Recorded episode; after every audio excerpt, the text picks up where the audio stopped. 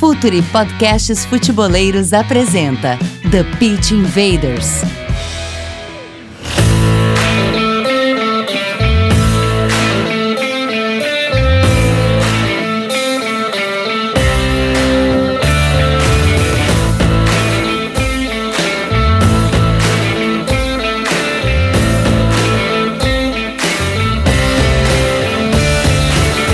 Olá, futeboleiros! Olá, futeboleiras! Futuri, podcast Os Futeboleiros, apresenta The Pitch Invaders, episódio 121. Estamos no ar em mais uma invasão futeboleira. Assine nosso feed no Spotify. Além do TPI, tem o Entre Linhas, o Calcio Pizza e o Perro Invasor. Nossas análises têm a força da Instat, a maior plataforma de dados de alta performance para clubes e atletas profissionais. Inscreva-se no Pergunte ao Jogo, curso de análise tática do Futuri Lab com o Eduardo Secone www.cursos.futuri.com.br Editora Grande Área, nossa grande parceira, que a gente tem muito orgulho. Sejam bem-vindos ao Clube da Grande Área, cupom de desconto vitalício, conteúdos exclusivos por e-mail, novidades em primeira mão, sorteio de livros e muitas vantagens para quem se cadastrar no editoragrandearea.com.br. Hora da conexão com os nossos invaders. Myron Rodrigues, comandante do Calcio Pizza. Dali, Myron. E aí, presidente? E aí, Coquinha? Pessoal aí que tá ouvindo a gente. Eh, hoje o assunto vai ser bem massa aí, porque foi numa conversa informal que surgiu a pauta, né? Aí vocês vão, vocês vão curtir bastante, tô animado pra, pra conversar com esses dois convidados aí que são, são fantásticos aí. E aí, mais um invader, Gabriel Correia, o cara que acaba de contratar o Léo Gomide pro site. Dali, Gabriel. E essa incorporação ao time, hein? Essa aí o pessoal tá perguntando se a Leila da Crefisa tinha desembarcado no Futre, né? Pra contratação cara. contratação aí que chega O pra. marketing, o marketing foi bonito, hein? É verdade, o marketing foi bonito, assinou ali no Campograma, né? Que ficou bem legal. O o Léo Gomes já tá usando bastante e ele vai escrever bastante sobre futebol mineiro, já tem texto dele lá no site pra quem quiser acompanhar. E sobre a pauta de hoje, ela é muito legal por um, um dos grandes motivos que é naquele duelo de passado, presente e futuro, é legal mostrar que o passado ele tá muito presente e também vai estar muito presente no futuro. Demais. Mais um invader aqui, um cara que eu gosto muito quando se apresenta nas, nos, nos no canal do Futuri e nos nossos programas. Tava na live segunda-feira passada. Eduardo Secone, o professor do Pergunte ao Jogo no Futuri Lab. Dali Secone, que bom estar aqui de novo com a gente. Já nem é convidado mais, já é da casa. Ah, sinto-me em casa também. Abraço para todo mundo. Obrigado pelo convite. Vamos ver o que, que sai dessa resenha. Que prazer, André Rocha, jornalista e blogueiro do UOL, de volta ao Futuro, de volta ao The Pitch Invaders. Que honra pra gente, André. Seja bem-vindo. Salve Eduardo, um abraço a todos aí. Obrigado pelo convite. Vamos conversar aí sobre futebol. O tema é muito instigante e eu acho que dá para desenvolver legal. Vamos lá. Vamos lá, Invaders, vamos invadir o meio-campo.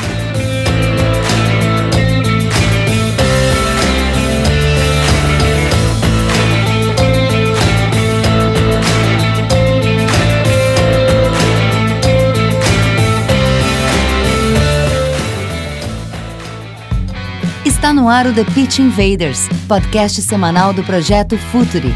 Cultura, análise e informação, com a profundidade que o futeboleiro merece.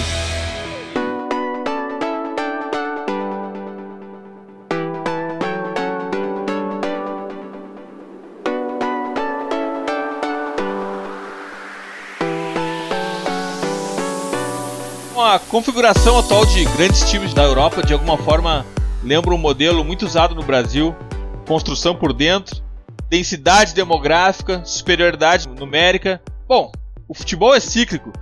Secone, a gente começou essa conversa lá no escritório do Futre, trocando uma ideia sobre passado, presente e futuro. Conta pra gente esse modelo ah, usado atualmente de construção por dentro, um quadrado. Como é que funciona isso? O que, que tu tem visto nesse modelo de futebol e que relação tu consegue extrair daí? Olha, Eduardo, cada time que está apresentando isso está executando de uma forma ah, particular. Ah, a gente vê a semelhança pelo fato de trazer o- os jogadores mais decisivos para uma, uma aproximação por dentro, mas cada um tem uma, uma pequena particularidade. Eu acredito que é a velha resposta que a gente vê na linha do tempo da história, da literatura e, e, também do futebol, e deve ter na música, que não é minha área de conhecimento, enfim, mas que sempre aparecem coisas que tentam contrariar um pouco o status quo. E, e de uns tempos para cá se chegou à conclusão no futebol que não se faz mais uh, jogo ofensivo sem extremos. E defensivo também parece que é proibido jogar futebol sem o, os pontas que recuam. E esses times que estão uh, abrindo mão disso na fase ofensiva, que a gente vê aí o Liverpool, o Tottenham e o PSG, que me ocorrem mais uh, uh, assim de improviso, são times que estão indo contra a maré de dar amplitude com dois pontas e que parece que virou o, o template do futebol mundial. E isso é legal porque ao mesmo tempo que são times que estão uh, tentando se diferenciar de uma tendência, eles acabam, mesmo que sem querer, resgatando uma cultura que é muito do nosso futebol brasileiro e que dá, acaba dando uma identificação quando a gente vê, né? André nada mais brasileiro do que um 4-4-2, por exemplo, né? Mas e essa nova onda de superioridade numérica por dentro? Obviamente a gente tenta fazer, a gente tenta fazer uma relação aqui de configuração e no papel, porque na movimentação ela é bastante diferente daquele futebol dos anos 90 do Brasil, né? É, o futebol do brasileiro dos anos 90 era muito intuitivo, né? É, eu acho que estão buscando é, resgatar essa intuição também, principalmente porque, é, a meu ver, eu acho que o que quebrou o paradigma foi é, o pé de pressiona, o aprimoramento desse pé de pressiona logo após a perda da bola. Por quê? A partir do momento em que você aprimora esse, essa, esse movimento, essa reação, essa resposta, você não precisa ter tanta preocupação com a transição defensiva na, tão organizada. Embora a França tenha sido campeã é, mundial com esse, com esse tipo de preocupação, era todo mundo muito marcadinho ali naquele 4-2-3-1 com, com, uma variação para um 4-3-3 com o Matuidi é, voltando um pouco pelo lado esquerdo, fechando um pouco pelo lado esquerdo e deixando o Mbappé, o Griezmann e o, o Giroud na frente. É, a partir do momento que você tem esse pé de pressiona, você perdeu um pouco o medo de se. É, a, preocupação era atacar de forma organizada, mas não se organizar para atacar. Atacar com jogadores nas suas posições, para que na perda da bola houvesse uma recomposição, cada um no seu setor, para quê? Para que a inversão de jogada para um lateral nunca pegasse dois contra um no, no flanco. Como o pé de pressiona é, se, se aprimorou tanto e em, em, algumas equipes já bem ajustadas, com um trabalho um pouco mais longo, é, essa preocupação passou a ser é, é menor. E aí você conseguiu um ganho através dessa, dessa movimentação dos ponteiros um pouco mais por dentro. Isso já vinha acontecendo principalmente nas equipes que jogavam com os ponteiros de, pé invertido, né? Então era natural que já cortasse para dentro para se tentar uma jogada. E aí se naturalmente se procurava, é, se acabava se criando superioridade por dentro. As pontas articuladores de pé trocado também, é, caindo nas costas dos volantes, jogando de frente para a defesa. Então esse, é, eu acho que isso acabou, como o Secone falou bem, é, criando um tipo de contraponto. E eu acho que isso se desenvolveu um pouco mais e ganhou um pouco mais de visibilidade a partir do Chelsea do Antônio Ponte, né? Que o Pedro e o Hazard jogavam, digamos, dois passos mais para dentro, perto do, do, Diego Costa, e o Diego Costa fazendo na parede. Por ali saíam muitas jogadas e acabavam o Motos e o, e o Alonso é, dando a amplitude pelo lado. Então acho que a partir disso foi se aprimorando um pouco mais a coisa, começaram a se entender esse tipo de jogada por dentro, porque estava tudo muito marcadinho. Né? A França foi um pouco marcadinha assim, mas aí tinha o Mbappé em velocidade, o Griezmann, muitas jogadas é, de bola parada, lampejos do Pogba, e aí a coisa acabou é, acontecendo mesmo assim, embora eu acho, eu acho que poderia ter tido muito mais movimentação, o Mbappé ficava muito preso na direita, não caía do lado esquerdo, então ficou um pouco marcadinho. Conseguiu vencer, mas acabou não sendo, obviamente, né, hoje em dia o universo de seleções não influencia tanto no universo dos clubes que estão. É, o universo dos clubes está um patamar acima. Né? É verdade. Myron, também pode ser uh, e aqui eu levanto, levanto uma hipótese, a gente conversando sobre isso, um reflexo também da amplitude, porque no momento que se tem amplitude, se abre a defesa e se identifica no meio espaço aquele espaço de ouro ali entre o zagueiro, entre o central e o lateral, com uma grande possibilidade de entrar na área que muitas das vezes estão bem estão com o, com o funil fechado, né? A área de chute, a área de conclusão é totalmente fechada. Pode ser também aí uma explicação do porquê essa construção por dentro, Mauro? É, também, e de, eu acho que também tem um cara que ele. Eu, dois caras que ajudaram a mudar o paradigma do, do, do jogo com a questão da amplitude, assim, que são os dois laterais brasileiros, o Marcelo e o Dani. É impressionante como eles, nos seus times.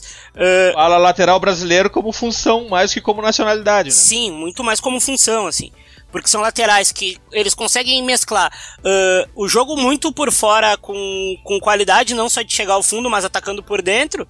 Mas aí eles abrem o campo, aí tu fica preocupado, quem é que eu vou marcar lá? Daí o Real Madrid, por exemplo, tirava o isco do, da, vinha da ponta para dentro, numa ponta de losango, com, com, sob o comando de Zidane, e quem ocupava o meio espaço era o Cristiano. Era o cara que ficava ali, preocupando a defesa. E, e também o, sobre o jogo por dentro, o Guardiola também com os, os lateral, com o, o Lamv jogando mais por dentro no, no, no Bayern. O Kimmich, quando jogava aberto, vinha para dentro também. Porque o jogo se concentra, o jogo, os, os, jogos desses times se concentrava na construção por dentro, mas onde tu definia era muito por fora. O jogo, o jogo se desenrola ali, quando vê se abre, ocupando meio espaço, ocupando amplitude, e os, e os times é, todos por dentro, to, com, tocando bola. E, e uma coisa que eu até eu posso pergu quero perguntar pro Secone, pro André e pro Gabriel. Os volantes, eles têm muito. Esse jogo mais por dentro também tem muito a ver com a qualidade dos volantes dos últimos tempos no jogo de 10 anos para cá, todos são muito melhores, assim, todos têm mais uh, qualidade com a bola. Eu queria saber o que eles acham disso. Gabriel. Eu acho que antes de, de qualquer coisa, de tudo que a gente está falando desse, desse tema de dar a liberdade, o André acho que citou num ponto bem legal da França, que ele sentiu falta, por exemplo, do Mbappé indo pro lado esquerdo, algumas variações. E todos os times que a gente tem citado até agora, eu, eu acho que a gente pode ir até para a raiz do próprio treinador dessas equipes, que dá muita liberdade. São técnicos que priorizam um, um ataque que, que dá uma liberdade total, porque muita gente ficou acostumada com o que a gente acaba chamando do jogo de posição do Guardiola e acha o jogador tem que ficar naquele espaço, não vai sair dali nunca.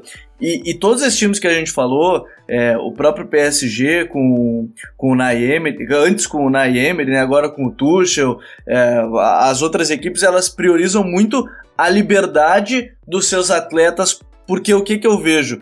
É, o Mbappé indo pro lado esquerdo, ele pode criar ainda mais superioridade, ele tem muita qualidade técnica para estar tá ali junto, ele poderia ser um exemplo. É, um jogador partir da ponta esquerda e aparecer na ponta direita. É, um, um, algo, por exemplo, o São Paulo do, do Tele fazia muito isso. Acho que a gente pode pegar esse resgate histórico, a final do Mundial, até vi algumas imagens e, e alguns vídeos sobre esse jogo, tu vê, o time do São Paulo tinha muito disso naquela época em 92. Eram muitos jogadores que aglomeravam perto da bola, faziam dribles curtos e e muitas vezes deixa um lado fraco, digamos assim, pro um contra um lá do outro lado. Eu acho que os treinadores também têm muito das suas influências nesse sentido de dar liberdade. O Zidane é um exemplo claríssimo. O Myron citou o Isco, o Zidane dava total liberdade pro Isco se movimentar, onde ninguém sabia se o Real realmente jogava no Los Angeles, jogava no 4-3-3, em, em que modelo jogava, porque ele priorizava a liberdade de todos os atletas. Eu acho que a gente caminha para um ponto onde quanto mais qualidade, mais liberdade também para seus atletas, claro, sem deixar de, de priorizar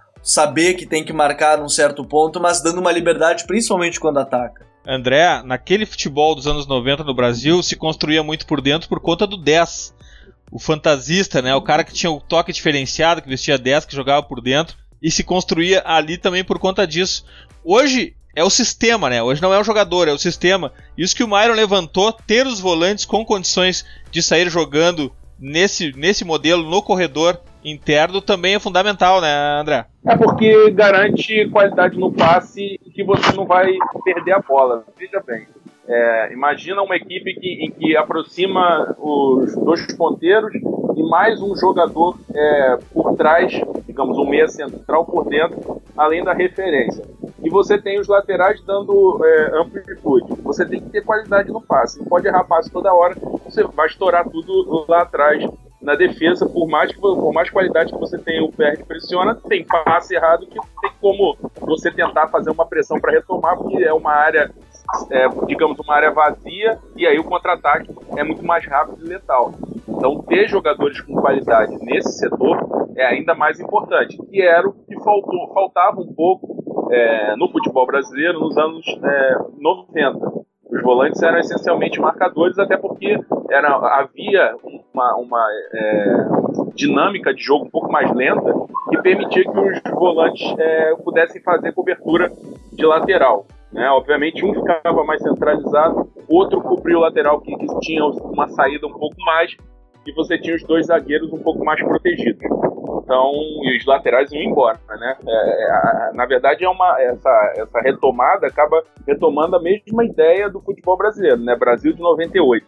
Era aquela bagunça e o Cafu e o Roberto Carlos voando pelos lados, entendeu? Indo e voltando, jogando igual maluco, porque não tinha como, não tinha como ser diferente daquela forma, né? E a gente, se, for, se a gente for buscar isso lá atrás, é, é, esse trabalho por dentro, ele fica um pouco mais claro na Copa de 62. Na verdade, na ideia do Aimoré Moreira na Copa de 62 com o Pelé.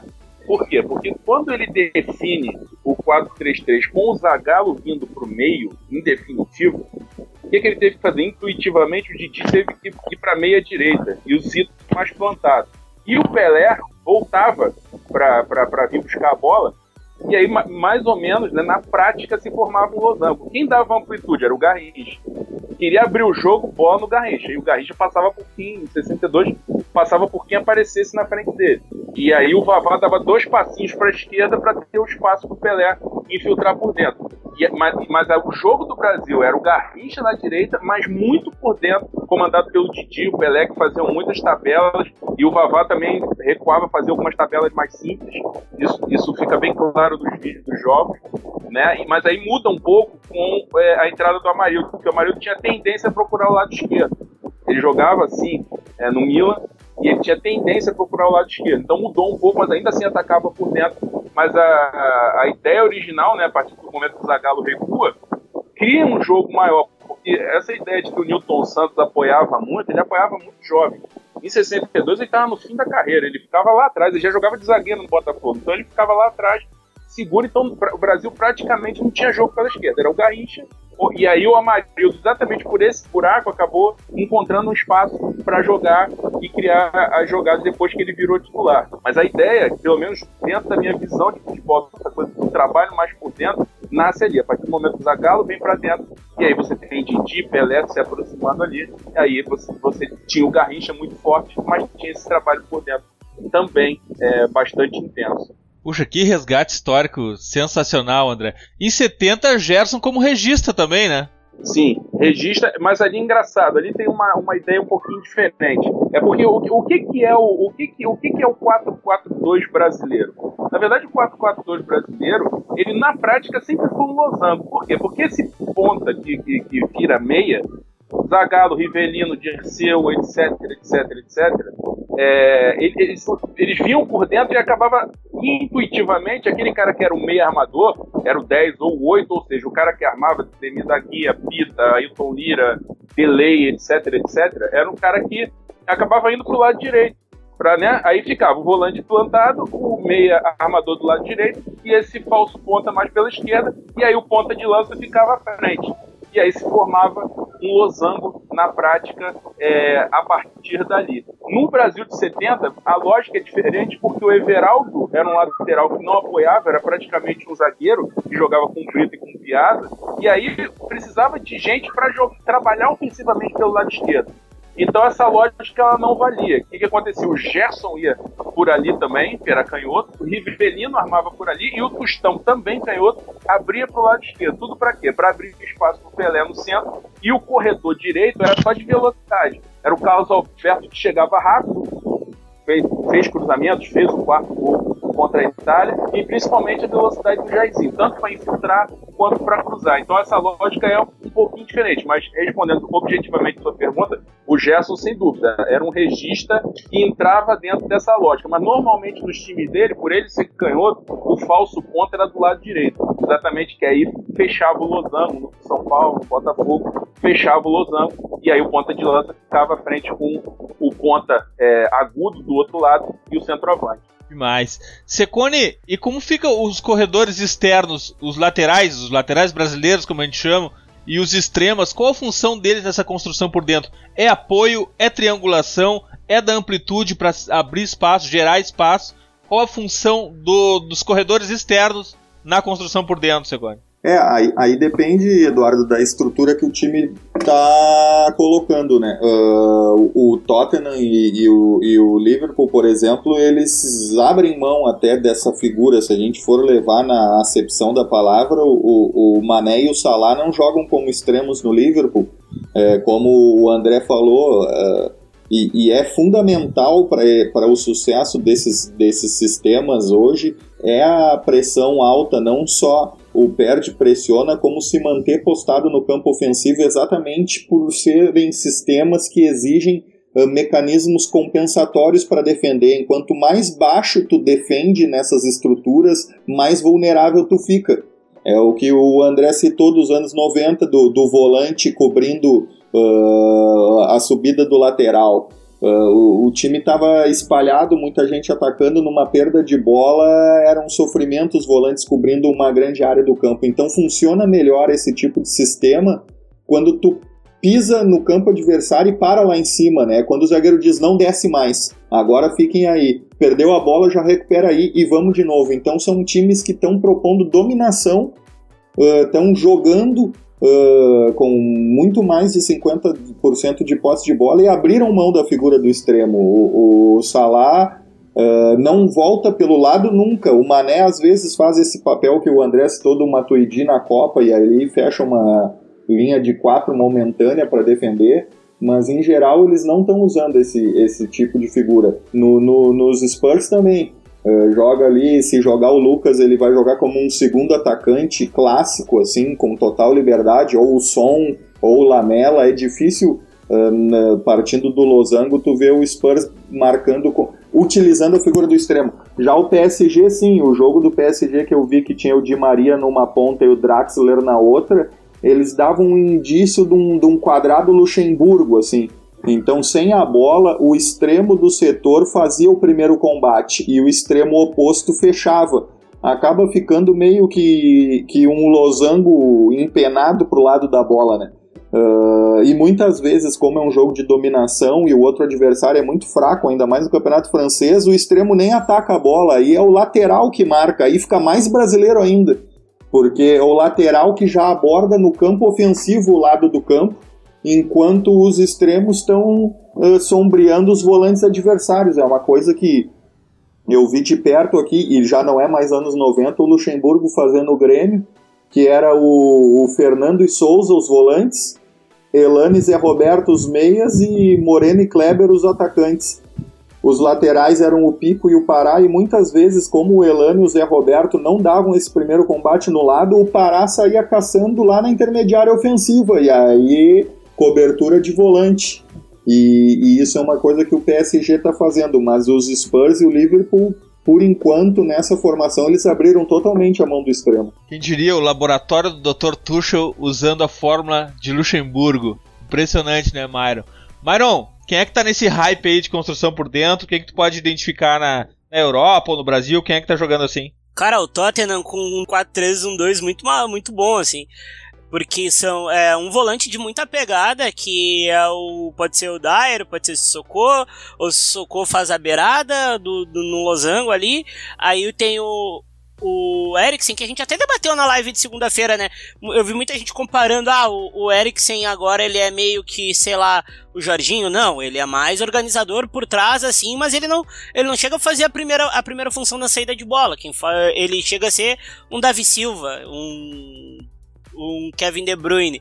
E tem o Dele Alli, que fica totalmente eximido da construção, né? Porque o Kane, quando tá inteiro, o Kane sai do sai da referência, uh, assume como 10, aí lança ele ou o som que parte da ponta e se soma no ataque. Tem também, eu acho que o, a, o grande time, a grande surpresa da. Surpresa não, assim, mas o time que eu acho legal assim de ver jogar na, na Premier League, além dos grandes, como o West Ham. Na Itália, o, na Itália o Milan joga num 4-4-2, assim, muito, muito com jogo por dentro, sem o Susso.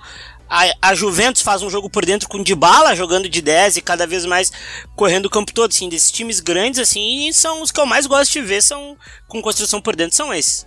E na Espanha, Gabriel, como é que tá esse modelo? Até acho que essa construção no futebol espanhol, ela. Não vou dizer que ela não chegou, mas eu acho que eu falei do Zidane, do, do Real Madrid do Zidane, acho que é o exemplo mais claro, e não por fazer um quadrado no meio, mas eu acho que por dar essa liberdade, é, os laterais cobriram, o Carvajal principalmente cobria todo o campo, pelo lado direito. O Marcelo, ele sempre estava lá na frente com o lado esquerdo e a defesa acabava ficando com o Casemiro, o Sérgio Ramos. É, e, e, também pela influência de Modric e Kroos no modelo, né? Exatamente, eles tinham uma influência absurda ali e a gente falou até na live sobre, é, ou não lembro se foi fora da live ainda, antes a gente ter entrado no ar, sobre o modelo da seleção brasileira pegando um exemplo, por exemplo, no Real Madrid, o Casemiro ele também não participava nada da saída de bola, ele basicamente ocupava espaços e aí a gente volta naquele ponto do volante que acabava não ajudando na armação, ele basicamente ocupava muito espaço, mas na Espanha o, o jogo ainda é muito posicional.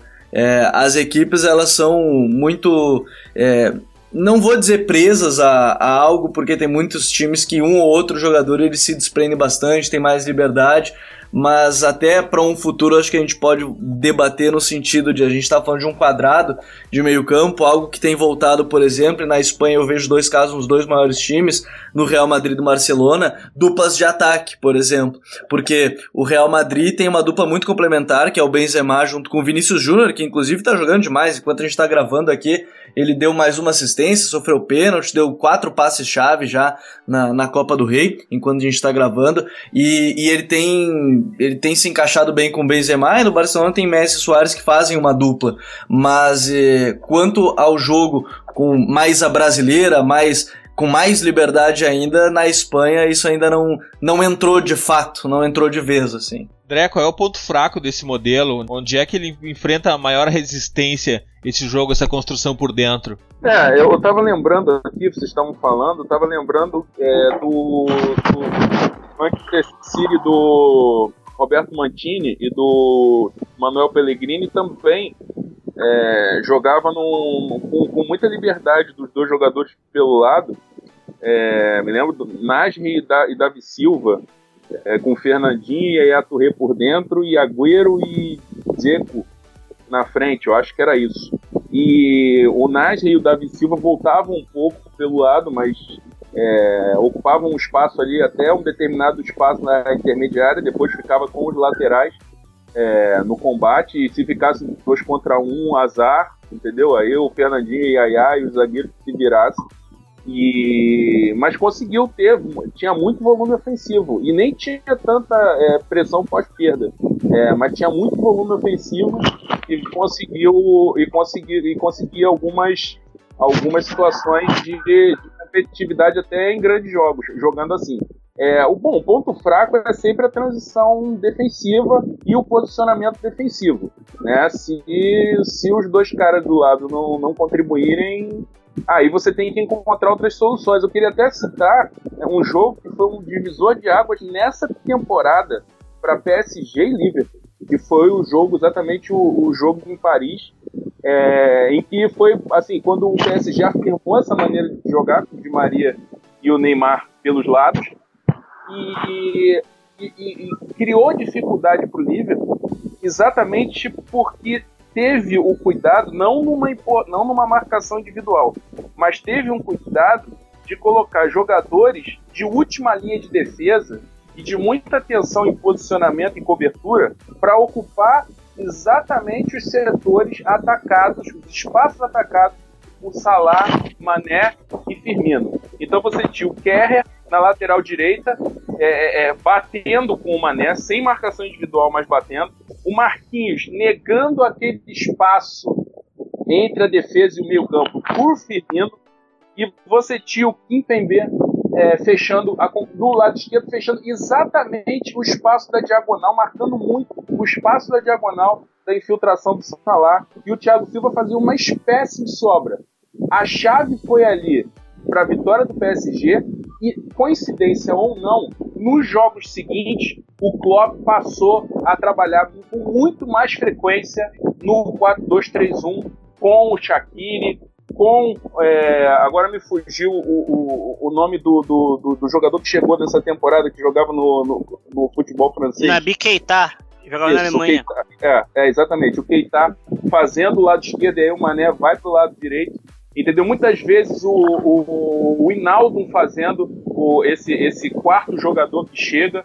Então, quer dizer, é, ele, o, o, o Klopp viu ali tipo assim, poxa, encontraram uma solução que me criaram um problema aqui em que eu não consigo exatamente explorar. Fazer. Ele acelerava o jogo, a bola chegava no seu trio, mas o trio estava com os espaços muito bem marcados por jogadores de defesa, jogadores é, é, zagueiros é, acostumados a fazer esse tipo de cobertura, ocupação fechada dos espaços. Então você tinha quatro jogadores ali preocupados, é, cuidando desse, desses três e, e, dificultou muito a vida do Liverpool porque criou essa, essa necessidade. E ao mesmo tempo, no PSG, é, para o Thomas Tuchel acabou é, afirmando uma maneira de jogar e ele acabou repetindo, de acordo com a necessidade, essa, essa forma de jogar. Quando o adversário não oferece tanto perigo, aí ele coloca o Daniel Alves na lateral direita, agora está puxando ele um pouco do meio, aí ele dá um pouco mais de liberdade, o adversário não cria mais problema. Mas é uma, é uma lembrança interessante, é um divisor de águas na temporada.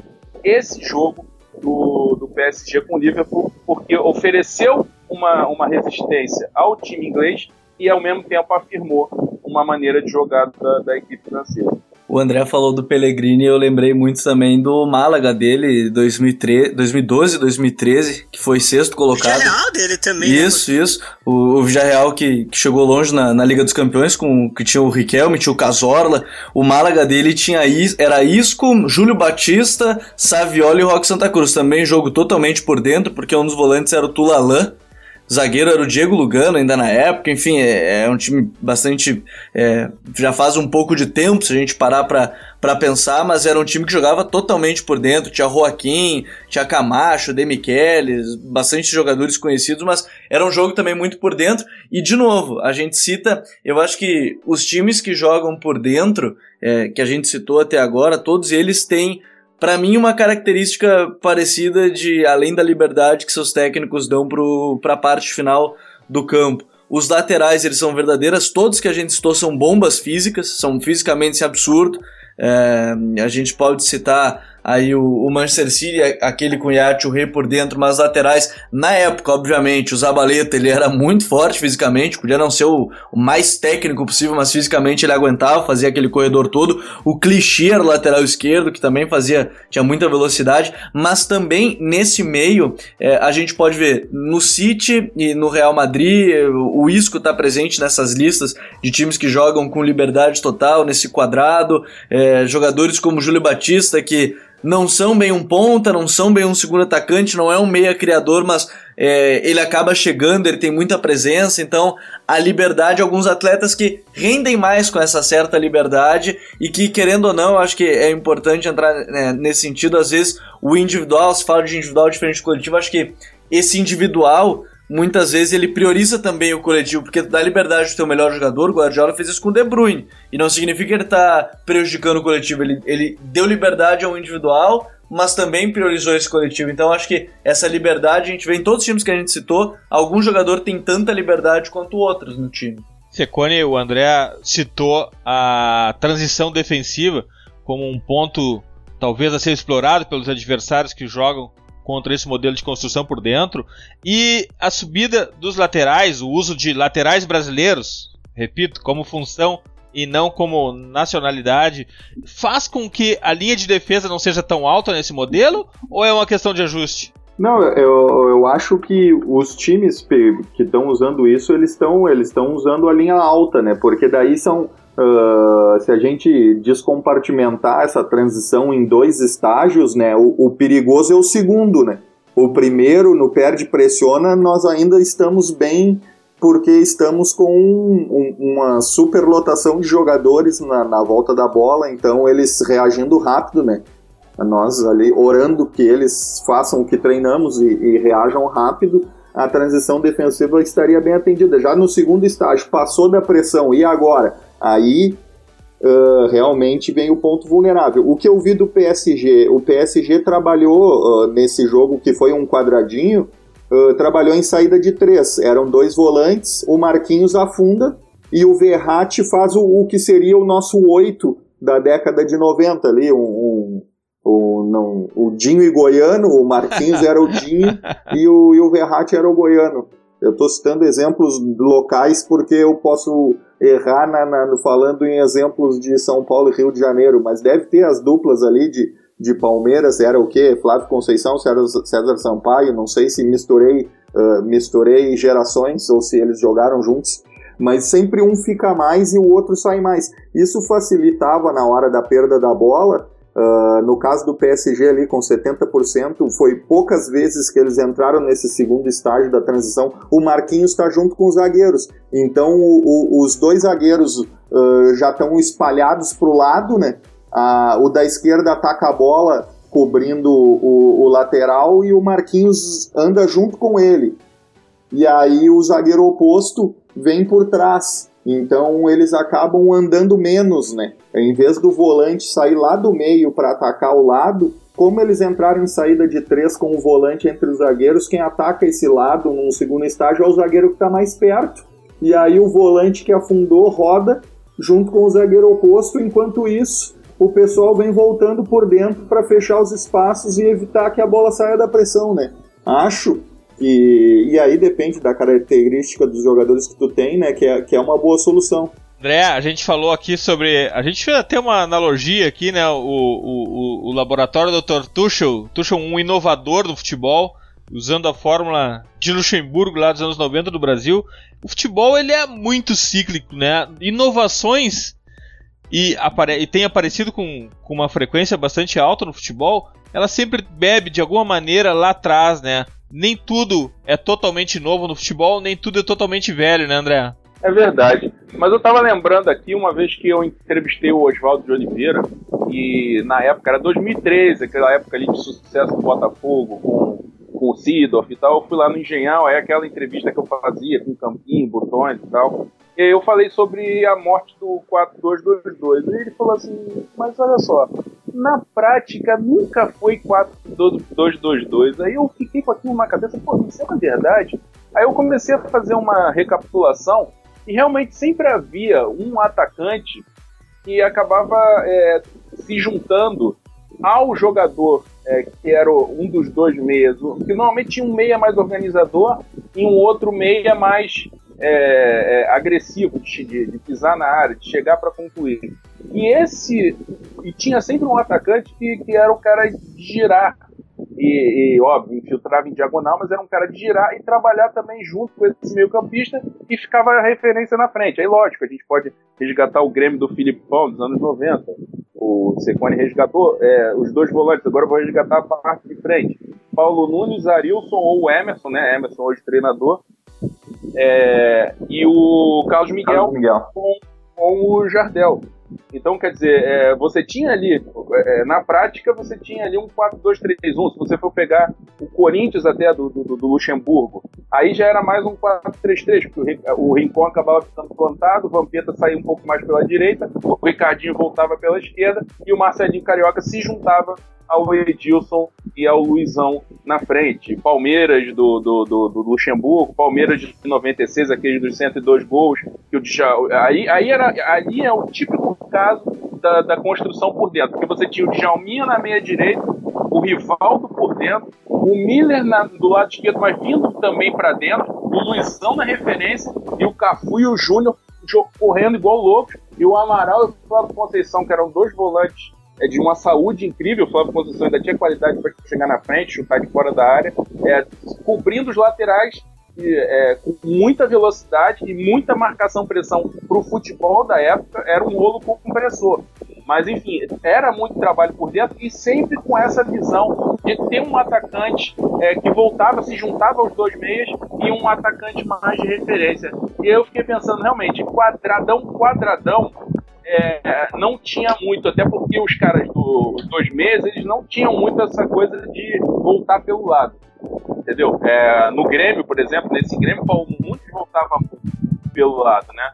Então, você, o, o, outro, o outro meia podia voltar mais, o, o Arilson ou o Emerson fechava por dentro, junto com o Dinho dos Carlos Goiano, e o Carlos Miguel fechava o lado esquerdo. Né? Então, é, é, acabava ficando uma coisa, uma configuração. Então, você ou, ou, então se montava um losango, entendeu? Agora, essa coisa quadradinha, dois volantes e dois meias, é, é era mais raro era mais raro você, você ver assim dentro desse modelo. E normalmente é, funcionava em equipes que tinham dois centroavantes. Né? Quando jogava dois centroavantes, aí sim realmente aí a coisa ficava mais configuradinha, assim, certinho. Você tinha dois meias articuladores mais por dentro, dois centroavantes, e aí os laterais tinham o corredor todo para realmente ir caindo e voltando, fazendo aquele trabalho é, insano. Secone Óbvio que sempre quando se monta um time se busca explorar as características dos jogadores, mas nesse caso da construção por dentro é um exemplo de que ali nesses modelos todos que a gente citou ao longo desse episódio, a gente sempre notou grandes jogadores talentosos e influentes. Isso faz com que o modelo saia necessariamente de ter esses jogadores no, no, no grupo, ter esses influentes ali faz com que o jogo nasça ali por dentro?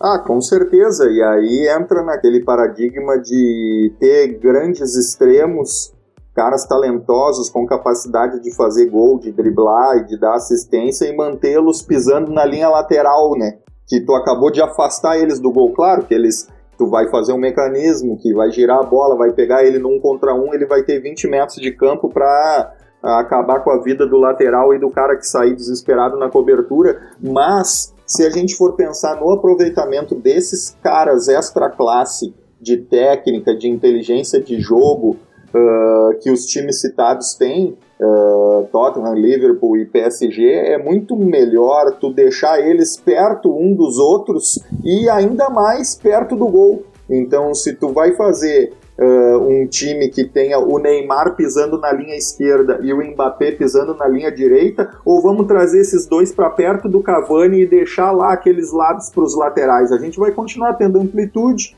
nós vamos continuar podendo inverter uma bola ou atacar fundo, mas quem está perto do Cavani? Os caras que vão tabelar com ele vão fazer gol. A mesma coisa no, no Tottenham, que tu aproxima o Lucas do, do Kane, o Dele Alli, ou o Son, ou o Lamela, ou o Eriksen, esses caras estão pertinhos. Ou, ou, imagina se o Klopp que frustração para nós que gostamos do futebol que ele pratica se o, o, Mané ficasse pisando lá na linha esquerda e o Salah na linha direita e por dentro a gente tivesse que ver o Henderson tabelando com o Hinaldo. Os caras são bons também, mas não são o, o, o Salah e o Mané. Então a, a grande vantagem desses sistemas ofensivos que revisitam algo que a gente conhece bem, é trazer para perto do gol e para perto uns dos outros os caras que sabem melhor tratar a bola. E aí sai a tabela curta, aí sai ataque a espaço, infiltração, uh, todo um repertório de movimentos que muitas vezes vão lembrar a intuição que o, que o, que o André citou lá no início.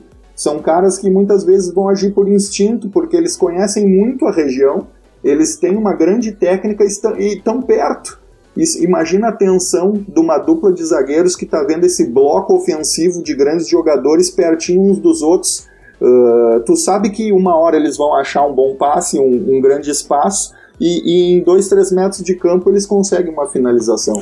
Então, realmente, se tu pensa num elenco com bons jogadores de, de corredor central, uh, eu hoje e, e, o futebol já provou que não existe verdade absoluta, mas hoje eu gostaria de vê-los por dentro e não isolados num início de jogada lá pela ponta que depois eles vão vir para dentro. Eu quero que eles já comecem destruindo o emocional dos zagueiros ali. Demais, que conversa deliciosa é essa, misturar passado, presente e projetar o futuro. Falando de futebol é sempre uma delícia. A gente podia ficar horas e horas aprendendo aqui com os nossos convidados mas já está na hora das nossas dicas futeboleiras. The Pitch Invaders apresenta Dicas Futeboleiras.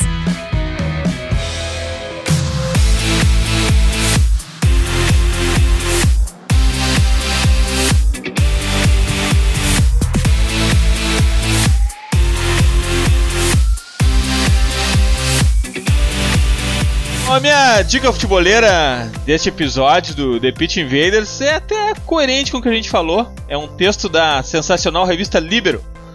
O futebol visto pelos olhos de um cientista. Química, física, matemática, botânica e biotecnologia usados para explicar dois jogos entre Barcelona e Real Múrcia, um de 75 e outro de 2017. A evolução do jogo analisada e explicada sob o ponto de vista da ciência fantástico. Esse esse texto está na revista Libero. Myron, tua dica futeboleira? Eu mudei, tá? Eu ia falar da dica do Valdano aqui, mas eu não vou pegar a, a dica do André também, que eu já sei qual que é.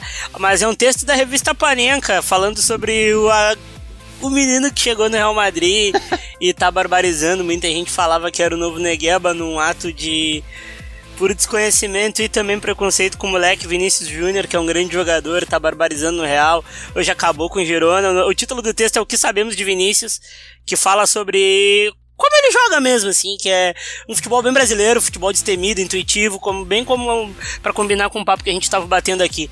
Puta assunto, valeu aí, André. Hoje foi pouca várzea, na próxima a gente faz mais várzea.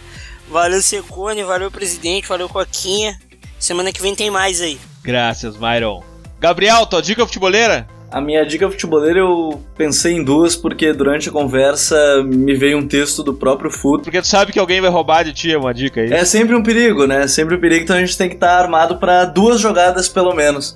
Mas eu lembrei um texto muito legal que o Theo Benjamin, nosso parceiro que escreve no Mundo Rubro Negro, mas também colaborador do, do Futre, ele escreveu há alguns meses sobre uma breve história dos laterais brasileiros. E a gente está falando tanto sobre o quadrado, mas o quanto é importante os laterais porque eles acabam ocupando todo esse espaço. Ele relembra algumas duplas, né? A mais famosa acabou sendo o Cafu e Roberto Carlos, apesar da gente ter recentemente Daniel Alves e Marcelo, mas é muito bacana, já tá no nosso perfil no, no Twitter, no Futre FC, para quem quiser acompanhar, tá lá já no link, para quem quiser acompanhar no texto. O texto é uma breve história dos laterais brasileiros também, para quem quiser pesquisar e não, não, não tiver Twitter, né? Para quem quiser pesquisar para achar o texto. E a outra é sobre o Jorge Sampaoli. No Entrelinhas, no último Entrelinhas agora, é, a gente viu uma análise sobre esse início de trabalho das equipes e é muito legal ver que o Sampaoli fez algo diferente no Santos. Ele chamou, ele tem chamado alguns sparrings que são jovens do sub-20, sub-17, que apenas treinam né, com o time principal. Mas o Lucas Mussetti, do, do, Gazeta, do Diário Gazeta, é, lá de São Paulo, ele fez uma entrevista com todos esses sparrings do Santos e mostrou como o São Paulo tem ajudado todos eles a se desenvolverem como jogador, que é uma obsessão dele, né? Também é, transformar jovens da base em jogadores do time principal. Então são as minhas duas dicas da semana. E a estreia de Léo Gomide no Futuri. Também já está lá um texto mostrando como o início do estadual ele pode enganar muita gente, porque as atuações elas podem ser boas, mas tem que se comparar ao nível técnico, é uma disparidade muito grande. Então, dois textos no site, um desse do Lucas Mussetti. Tem muita dica aí, pessoal, ler durante a semana. Graças, Gabriel. Valeu, Dinho, Secone, ao André, ao Myron. Grande episódio. É sempre bom relembrar muitas coisas porque o passado ele tá muito presente, como eu disse no início. Então, é muito legal ver que a gente tem as raízes brasileiras também no futebol de hoje. Secone, tua dica futeboleira? Uh, eu ia dar uma dica só, mas o André, uh, ele mencionou uh, o episódio do, da entrevista com o Oswaldo, e eu esse ano escrevi um texto que é exatamente sobre isso, de uma conversa que eu vi o Murtosa tendo com o Filipão, na época que, que eu trabalhei com eles, e que o, o Murtosa dizia para o Filipão que não existe 4-2-3-1 que o 4231 na verdade é o quadrado direcionado para um lado, como sempre houve. E é exatamente o que o Oswaldo conversou com o André, que é o, o meia que volta um pouquinho por um lado e o segundo atacante que volta um pouquinho pelo outro. E aí nesse texto que eu fiz, está lá no meu site, eu vou passar o link para vocês, tem a, a frames da seleção de 82 com o Sócrates o Éder e o Zico por dentro fazendo uma linha clara de 4-2-3-1. E no Pergunte ao Jogo isso, isso, pô. Exatamente, é frames de todo Pergunte ao Jogo ali da aula inaugural, né, do, do da seleção de 82, uh, que é inclusive uma aula gratuita, né, fica a dica pro pessoal. Porra, Mairo, o que, que seria da gente sem, sem a tua perspicácia? Tinha esquecido completamente dessa, dessa possibilidade. Não, eu tenho que lembrar. e aí, nesse texto, que ah, tem também um. O aluno lembrando o professor. o aluno lembrando o professor. E aí, nesse texto, agora eu já nem me lembro mais se tem no curso, acho que não. Eu tenho um frame do, de outro que o, que o André citou, que é o Grêmio do, do Filipão, que tá o Carlos Miguel o Arilson e o Paulo Nunes alinhados como se fosse um 2-3-1. E é o que o Mortosa fala. É o quadrado para um lado e o segundo atacante voltando. A, a história sendo revisitada com outros nomes. Mas a minha, a minha dica é o Super Bowl, sem ser esse final de semana, no próximo. New England Patriots e Los Angeles Rams, dois dos melhores ataques do ano. E para quem gosta de futebol, é obrigação uh, uh, se aprofundar um pouquinho mais no esporte que, que casa tão bem com, com a, a, a mecânica do. A, o, a essência do futebol, que é progredir no campo, invadir o campo adversário e, e cravar a bandeira lá no, na base deles. Esportes coletivos de bola de conquista de território. Né? É isso aí. Então, o fundamento é o mesmo, as estratégias devem ser muito parecidas. Graças, Secone, obrigado mais uma vez. abraço, abraço a todos. André, tua dica futeboleira? É, só, só dando uma pincelada aí, esse 4-2-3-1 do, do Brasil de 82 é extremamente. É, eu fiz alguma pesquisa para o livro sobre o Flamengo de 81 e a pesquisa para o livro sobre a Itália de 82, que foi um livro do Mauro Betti, as melhores seleções estrangeiras, é, que tem muito do Brasil de 82 e que o Tele reconhece que tem uma inspiração naquele Flamengo de 81, que também jogava no 4-2-3-1, né? Era Andrade e o Adílio, era meio 4-2-3-1, meio 4-1-4-1, o Adílio hora volante, hora meia, jogo mais complicado. É, ele voltava um pouco mais para ajudar o Andrade, jogo mais fácil, um jogo que o Flamengo tinha que atacar, ele se juntava ao Zico com o meia. O Zico centralizado, o Tito e o Zico, dois meio-campistas pelos lados, abrindo o corredor para Leandro Júnior e o Nunes na frente, se movimentando exatamente porque o time jogava todo em função do Zico e a seleção brasileira era um pouco assim também. É... Ali, aliás, André, para mim, a maior expressão daquele futebol arte daquela época nem é a seleção de 82. É o primeiro tempo de Flamengo e Liverpool. Ali foi o auge do futebol arte. É, é verdade. É, realmente ali é um momento inspiradíssimo do Flamengo. E até defensivamente também, é, com o Leandro Júnior mais atentos. Ah, se eles tivessem essa atenção toda contra a Itália. Mas enfim, isso é outro, outro papo. É, vamos à Escola dica. Europeia, minha dica, dica futebolística, Escola Europeia da nossa editora Grande Área, de Daniel Fieldsen. É, recomenda mais do que recomendado é, esse livro, a editora Grande Área sempre marca golaço, né? Fica parecendo, fica parecendo uma coisa assim por ela, é, é, enfim, ser tão próxima de todos nós, mas a verdade é que ela é próxima de todos nós exatamente porque até agora ela não deu uma bola fora, né? Só bola dentro. Então, é, é, fica essa minha dica é, futeboleira, mais um lançamento aí da editora Grande Área. Valeu, gente! André, muito obrigado por compartilhar teu conhecimento conosco, teu tempo conosco. Volte sempre, pra gente é sempre uma honra e um orgulho contar contigo. Muito obrigado. Tu é do time também. É isso aí, é, é muita alegria, gosto de conversar sobre futebol, ainda mais com quem entende é, e vocês são referência, né? Então, é, sempre que precisar, eu tendo disponibilidade, estamos aí. Valeu, Invaders! Graças por estarmos juntos em mais esse TPI. Nos encontramos a qualquer hora no Instagram, no Facebook, no Twitter, no Spotify e toda segunda, 22 horas, na clássica live futeboleira no YouTube. Futeboleiras, futeboleiros, nós somos o projeto Futre e temos um convite para vocês. Pense o jogo. Abraço e até a próxima invasão, The Pit.